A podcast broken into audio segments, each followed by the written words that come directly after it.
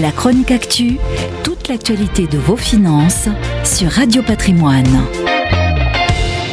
Le Bitcoin a établi un nouveau record à quelques encablures des 20 000 dollars, une progression spectaculaire de plus de 170% sur un an, mais qui n'a pas été sans difficulté pour les investisseurs positionnés sur la plus célèbre des crypto-monnaies.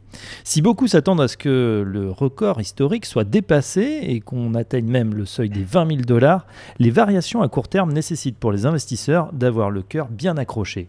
Début novembre et sans sommation, le cours, qui dépassait alors les 19 000 dollars, a brutalement dévissé de plus de 2000 dollars pour se stabiliser sous les 17 000.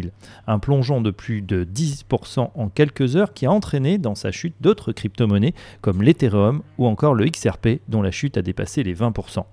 Alors, allons-nous assister à un remake de fin 2017 Souvenez-vous, le Bitcoin était alors pratiquement au même niveau, Nabila en faisait la promotion avant que le cours ne s'effondre de plus de 50% en quelques semaines.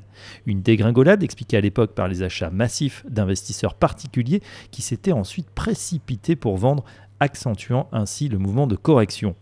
Les défenseurs des crypto-monnaies assurent que la situation actuelle est bien différente que celle qui prévalait à l'époque. Aujourd'hui, ce ne sont plus les particuliers, mais bien des investisseurs institutionnels qui s'intéressent au Bitcoin et pour des montants significatifs. Fidelity Investments, JP Morgan ou encore des établissements spécialisés comme Grayscale, un gestionnaire de fonds qui détient plus de 9 milliards de dollars d'actifs sous gestion uniquement en Bitcoin.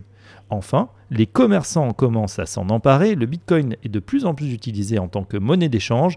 Preuve en est, le géant PayPal vient de lancer son service d'achat, de vente et de paiement en crypto-monnaie. Pour les étrennes de Noël, terminez les billets de banque, offrez plutôt des Bitcoins. La chronique actu, toute l'actualité de vos finances sur Radio Patrimoine.